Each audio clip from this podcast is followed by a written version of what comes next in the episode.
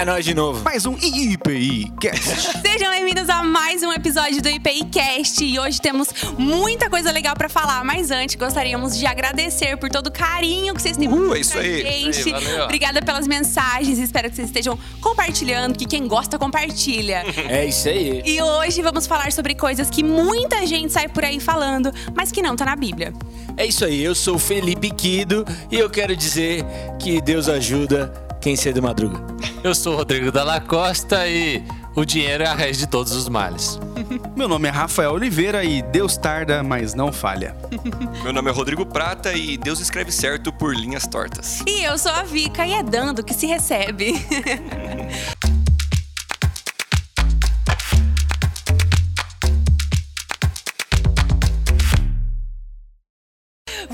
começar então. E aí, Japa, o que, que você tem pra falar sobre a sua frase? Cara, esse negócio que Deus ajuda quem cedo madruga é uma mentira, né, cara? Quantas pessoas é, têm aí uma, uma rotina de, de ter que é, acordar muito cedo e fazer um monte de coisa, mas não necessariamente a sua vida tá dando certo, não necessariamente ela tá tendo benefícios tão evidentes em função dela tá lá madrugando. Deus não tem nenhum tipo de.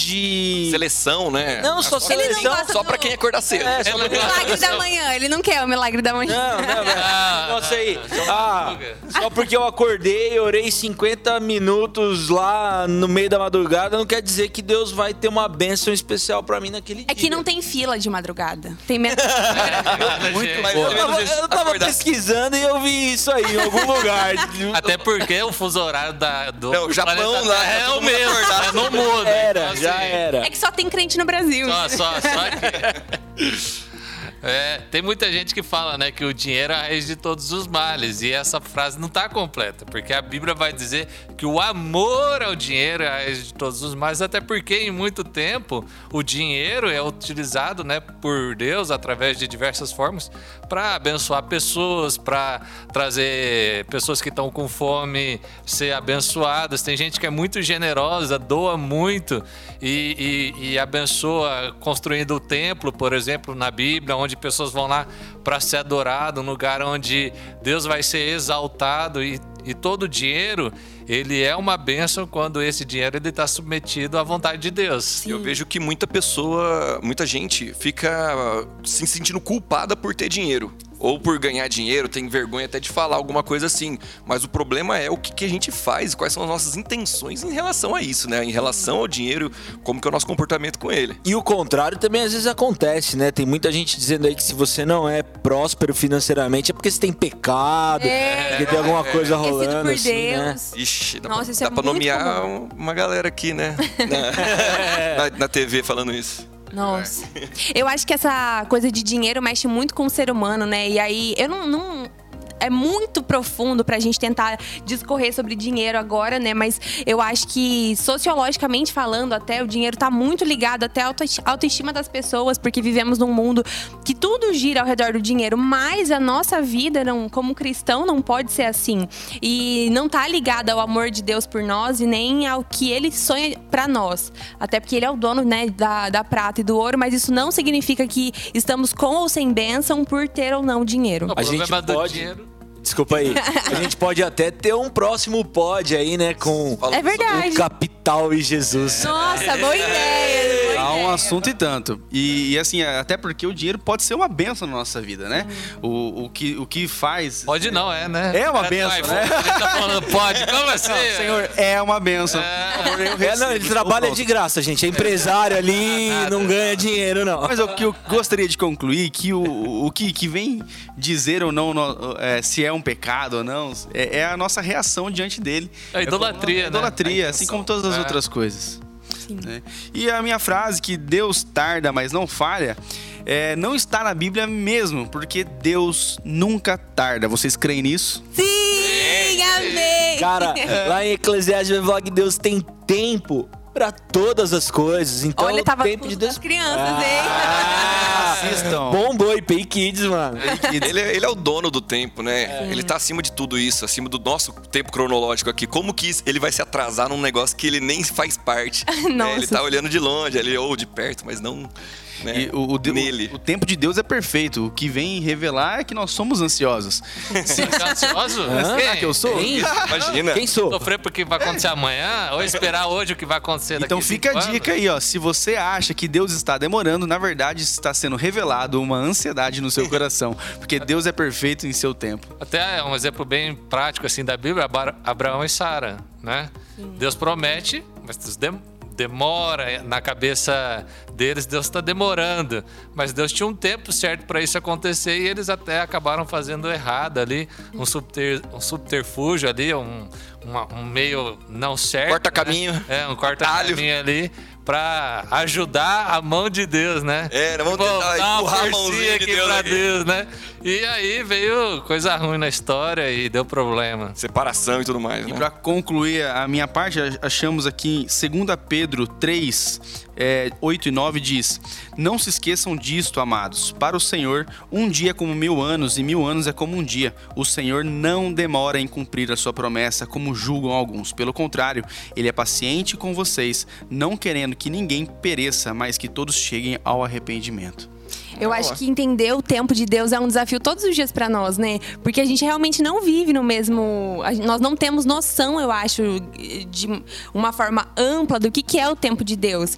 E, infelizmente, sofremos com ansiedade, mas com certeza entender que o tempo dele é diferente do nosso, que ele não tá atrasado e que ele não se esqueceu, que às vezes a gente pensa, eu acho que Deus esqueceu do que eu pedi pra ele. e a gente. Só no WhatsApp, né? Meu, Numa pausa, jogando, jogando um joguinho, então perdeu o controle da história. tava assistindo uma, uma série. É, O cara queria falar que Deus estava no banheiro e não teve coragem, velho. Bom, e, e para finalizar ah, com a minha frase, né? É, Deus escreve certo por linhas tortas, né? A gente acredita, tem gente que acredita que isso é versículo mesmo, do, jeito, do jeitinho que Não tá. é? E não, a gente sabe que os caminhos de Deus são retos, né? Os caminhos de Deus são. é, talvez não sejam claros pra gente em determinado momento, que encaixa com o que o Rafa falou também, da questão do tempo. Mas o caminho de Deus talvez não seja claro pra você nesse exato momento. Mas o caminho dele é reto. Ele, o caminho dele, ele, ele tem um caminho certo pra isso. Ele não vai usar também de atalhos e E subterfúgios. se tem alguma coisa que não está certa, que tá tendo um atalho, não é Deus, é você que tá fazendo errado. Sim. Tipo, Abraão de novo. É, não, não tem o teu caminho torto aqui para chegar no fim de Deus. Não, o caminho torto dá em problema. O caminho certo dá em bênção. Então não entorte o seu caminho que ele não vai te levar para bênção. Ô Jap, como que é aquela música do Pimentas? Dá uma palhinha pra nós aí. Pimentas? É, Pimentas, do Henrique Cerqueira. Não sei, cara. Acho que isso é do teu tempo histórico nessa terra aqui. Deus escreve certas por linhas certas, torto é quem não sabe interpretar. Eita. Henrique Cerqueira. E mais, cara, se o seu caminho tá meio torto, aí você precisa voltar pra palavra, porque a Bíblia diz que a palavra ela é lâmpada para os nossos pés Sim. e luz para o nosso caminho. Exatamente, é ela que dá a direção, né? Exato. E A minha frase, que é o é dando que se recebe, é uma coisa que também confunde muitas pessoas, porque Deus não trabalha com barganha. Ele não vai é, te dar algo só porque você está dando algo. Como meu amigo pastor falou antes da gente começar, a gente dá porque a gente recebeu primeiro. E nós temos que ter a certeza de que aquilo que nós já temos, que já recebemos de Cristo, é o mais valioso de todas as coisas. Então não temos que viver na base da troca. Até tam- muita coisa entra E nisso. também tem um pouco assim que as pessoas às vezes confundem ou, ou quer transformar um versículo bíblico, né?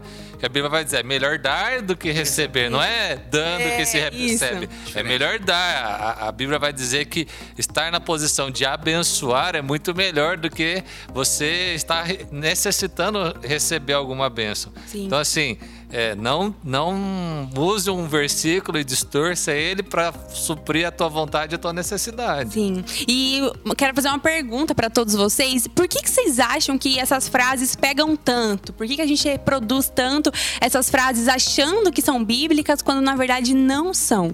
É uma questão de, de contexto e uma busca frenética do autoconforto. Eu acho que as pessoas é, tentam pegar textos da Bíblia e modificam para se moldar à sua realidade e para talvez até facilitar algumas ações aí humanas. A própria Bíblia vai dizer, né? Errais porque não conheceis, né?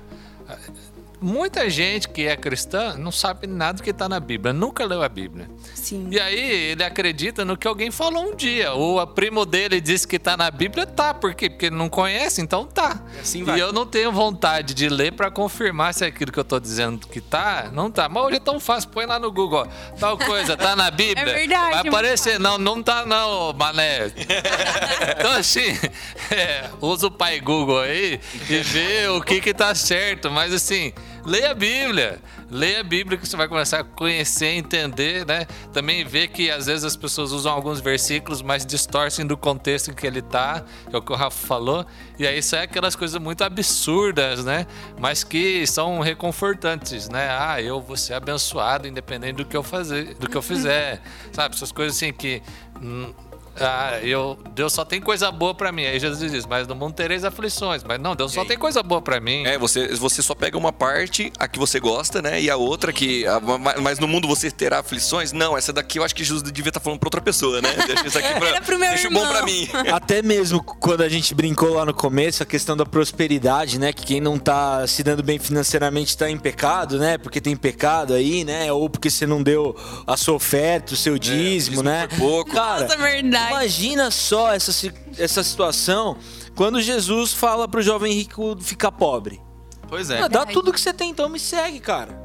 Verdade. Olha lá. Como é que ia ficar a condição dele? Então quer dizer que se ele empobrecesse ali, Ia ele perder ia a dar errado. É justamente o contrário, né? É a retenção, né? É a- Então a gente precisa ficar esperto com, com essas falácias aí. É o entendimento de que aquilo que é bom pra Deus, na concepção divina do que é bom, do que é felicidade, é diferente da concepção humana de felicidade, né? Porque você pode ser muito rico, muito abastado e não ter a verdadeira felicidade, que é uma vida plena em Cristo, né? Então, a gente pegar, como o Rodrigo falou, pegar um versículo isolado e achar que ele retém toda a verdade, dá muito errado. Um clássico que eu lembrei agora é aquele do peça e receberás. Como é que é? Que- Acho que é em Lucas 11. Tem esse versículo. Só que muita gente acha que, por exemplo, então vou pedir um carro, vou receber, a qualquer momento ele vai estar na minha garagem. E não é desse jeito. O Tiago fala pra nós que a gente não recebe porque não sabemos pedir. E não saber pedir é pedir pra Deus algo que ele não quer que a gente tenha. A gente Sabe- fala muito do lance, né? Tudo que pedir em meu nome, eu vou Isso, dar. isso. Não, cara, não é bem assim o negócio. Sim. É, Exatamente. se você for pedir na própria perspectiva de Jesus, Não, né? Jesus cara? mesmo fala, né? Se vocês permanecerem em mim e eu permanecer em vocês, tudo que vocês pedirem, meu nome. Mas peraí, tem um antes ali. Tem um antes. Você tem que estar em Jesus e Jesus tem que estar em você. Aí tem um alinhamento. A minha perspectiva está junto com a de Jesus. Aí, então, Muito legal. se vocês pedirem, eu vou dar. E nessa Então, assim, perspectiva a gente é tão ruim, né? Dá tanto trabalho que depois Paulo vai falar que é, depois o Espírito tem que interceder por nós É. com gemidos inexprimíveis, porque as nossas orações não, são como convém, cara. Não chega, né? Chega, não tá chega. Tem uma coisa assim que as pessoas fazem muito, é que é pensar um versículo bíblico e falar assim, meu, isso aqui agora é a verdade. E às vezes, assim, pega um versículo, só um versículo por ele mesmo, mas tem um 30 falando diferente daquilo. Aí eu, é o um que normatiza os 30 ou é os 30 que normatiza um para eu entender o que aquele um está dizendo? Então, assim, com um versículo bíblico, você não faz teologia, você não faz conhecimento de Deus, você não faz regras para a vida. Você tem que é, entender o espírito daquele capítulo, o espírito daquele livro, para entender aquela pequena porção, né? Então, porque senão você vai fazer loteria bíblica, né? Diz que alguém abriu a Bíblia e falou assim: Ah, senhor, me manda uma palavra hoje. Aí vai lá, abre a Bíblia, né? loteria bíblica. Aí põe o dedo assim de olho fechado e pá! Aí, e foi Judas e suscitou-se. Aí abriu lá a Bíblia e disse, não, não pode ser isso aqui. Aí vai e faz tu mesmo, né? E você, meu, não Já faz era. loteria bíblica. Já era, né? Então, assim. E eu acho que Faz e tudo isso é, se resume, né, na falta de busca de conhecimento, na falta de você ler realmente a Bíblia, né? A gente vê que é, na Bíblia muitas pessoas acham que a Bíblia é, é um livro só, né? Mas na verdade é, uma- é vários autores. São cartas dentro da Bíblia, são poemas, são é, histórias, narrativas, tem muitos estilos até literário dentro de um. São várias pessoas falando, vários escritores conversando ali e, e narrando histórias. Se você pega um versículo e simplesmente lê por ler, e você acha que é como se fosse alguém falando para você ali, você não sabe nem o contexto que está acontecendo tudo aquilo. Né? Então por isso que é bom sempre você ler, acima de tudo, você ler e buscar, mas também ter alguém que te auxilie, né? alguém que já tem conhecimento. Né? Porque senão vira aquela. Você joga tudo uns versículos no liquidificador e vira a sua própria teologia, né? Sim. Essa busca do conhecimento acho que me revela dois lados, né? A primeira é que é muito bom, como o Rodrigo disse, você estudar, ir atrás do conhecimento, até para você talvez questionar uma, uma, certa liderança ou qualquer liderança.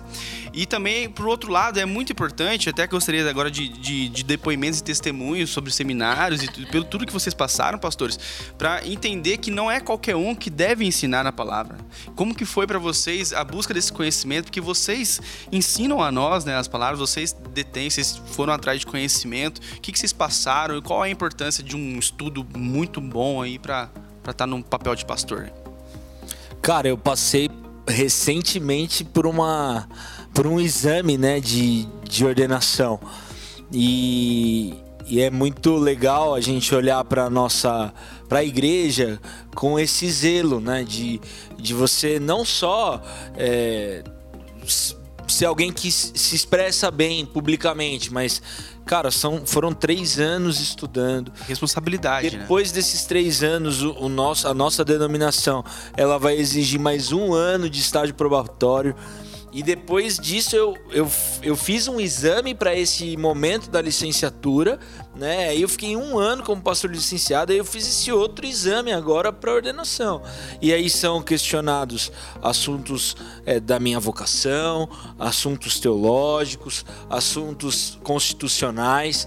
Para quê? Para que a gente tenha essa esse zelo, essa segurança, né, de, de não estar tá reproduzindo uma marmita requentada aí, né? Nossa. Nada contra as marmitas, mas assim. acontece. Para que, a, que a gente tenha, de fato, uma responsabilidade por aquilo que a gente está colocando diante da comunidade. E, e isso, para nós, é um, um, objeto até de temor ao Senhor, né? Porque eh, eu não cuido das minhas ovelhas, eu cuido das ovelhas de Jesus, né? E se o pastor leva as ovelhas, guia as ovelhas pro penhasco, elas caem Cai, fora, né? E a culpa é das ovelhas? Coitadas, né? A culpa é do pastor. Eu acho que a igreja ela avançou muito quando ela trouxe a Bíblia para a linguagem do povo, né? Uhum. E ela deu acesso para todo mundo ler a Bíblia.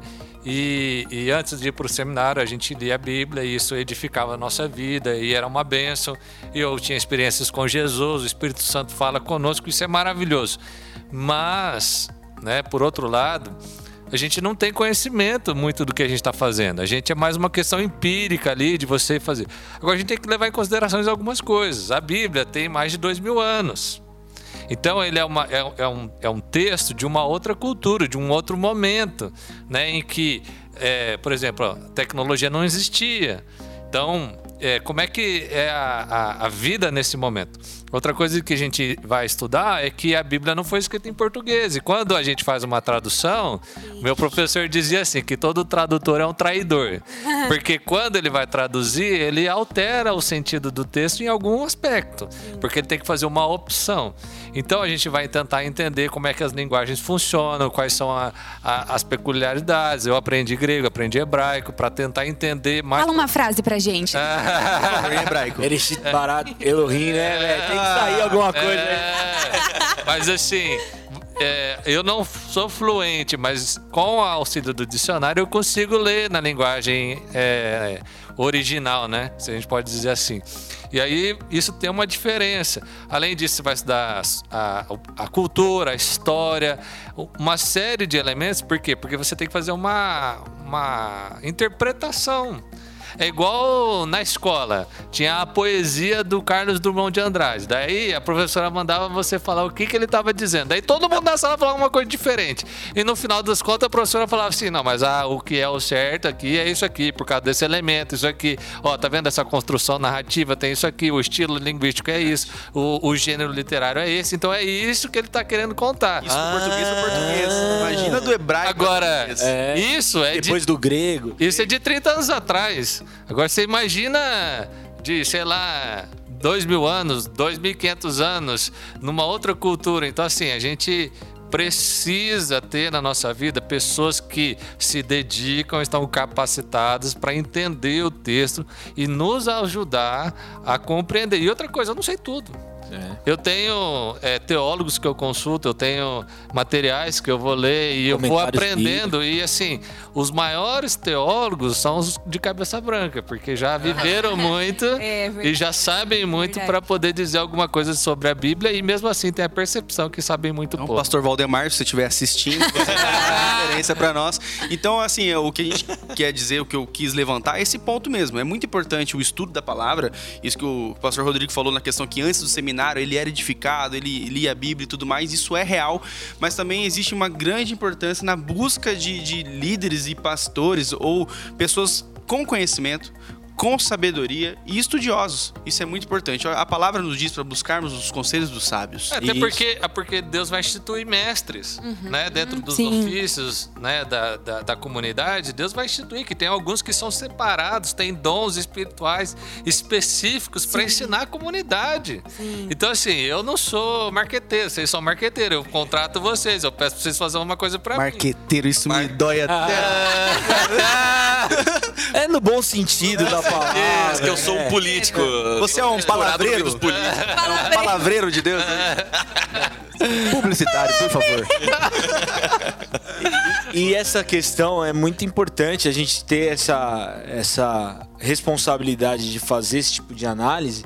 E tem algo que eu acho muito legal é a gente ter uma visão sistêmica da Bíblia para justamente nos ajudar a não incorrer nesse tipo de erro. A gente estava comentando aqui sobre aquela, a, aquele texto que as pessoas usam para justificar a nossa posição, que é Deus te fez para ser cabeça e não calma. olha. Se a gente olha só para esse texto, a gente pode ter uma percepção assim, bom, eu preciso estar tá no topo em todo é. momento. Uhum. Mas quando a gente vai para Filipenses 2, que vai falar sobre o esvaziamento de Cristo. E a gente vê Jesus sair da posição de rei, senhor de tudo Sim. e se esvaziar e vir para esse mundo como homem, Sim. né? E ele vai falar, ó, aquele que quiser ser o primeiro, seja o último. É aquele que serve, né? É aquele que serve. Então, Uau. Então, a gente precisa tomar cuidado para a gente não ferir uma lógica sistêmica da palavra. Uma outra coisa que a gente ouve demais aí, que toda forma de amor representa o amor, porque Deus é amor, representa Deus porque Deus é amor. Todos Isso, os caminhos levam a Deus. Todos os caminhos levam a Deus. Isso é uma mentira, porque não está na Bíblia. Não está na Bíblia. A lógica sistêmica da Bíblia não nos permite olhar para essas coisas dessa forma. Então, assim, o que, que eu acho que é muito importante a gente pensar e refletir é quem são os nossos referenciais né? Eu acho que todo mundo, todo mundo. Se você está no beabá da Bíblia, se você já é um líder na sua comunidade, se você é um pastor, se você é quem você é, é, você precisa ter pessoas que vão te direcionar, que vão te ajudar, que vão te iluminar em determinados momentos da sua vida, porque ninguém sabe tudo. Sim. E essa, para mim, isso é o mais maravilhoso assim da, da, da igreja. Porque a igreja vai dizer assim que, que ela é como um corpo, que tem muitos membros, né? E cada um é específico numa determinada área e serve ao corpo com os dons e talentos que Deus próprio dá para aquela pessoa.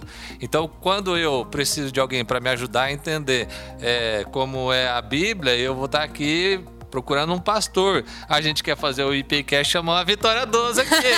É. Então, assim, Era só interesse. Audiência, audiência, Um bando de marmanjo aqui. Mas a gente não, não sabe fazer, então eu preciso de alguém que me ensine, que alguém que me dê direcionamento. E isso é bom.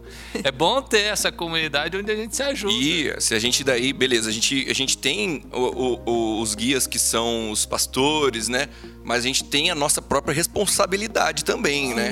Então não só a gente tem nós, graças a Deus, Deus deu dons diferentes para cada um e a gente pode hoje ter ali pastores para nos auxiliar. Mas isso não nos tira a responsabilidade de ter um relacionamento com Deus, né? e, o, e dele vem a questão de ler a Bíblia, né? Sim. Ler a Bíblia e fazer oração que você vai crescer. né? Quem não ora e a Bíblia não lê, diminuirá. Então. Eu tô lá no departamento infantil. É. E você que está nos acompanhando aí, cara, você tá com alguma dúvida? Procura seu líder de célula. Nossa. Procura sim. seu pastor Né? Muitas vezes a gente vai procurar elementos fora da nossa própria comunidade, não que isso seja errado, mas sempre quando a gente busca um elemento fora do nosso contexto comunitário, a gente precisa fazer uma releitura para dentro do nosso contexto. Sim. Então, tenham pessoas dentro das suas comunidades que sejam esses referenciais também. Eu acho que você tem que procurar aquele que tá pagando o preço pra, por esse relacionamento, aquele que chora quando você chora, aquele que se importa, aquele que tá olhando nos seus olhos, aquele que ora por você. Esse cara, ele, ele te ama.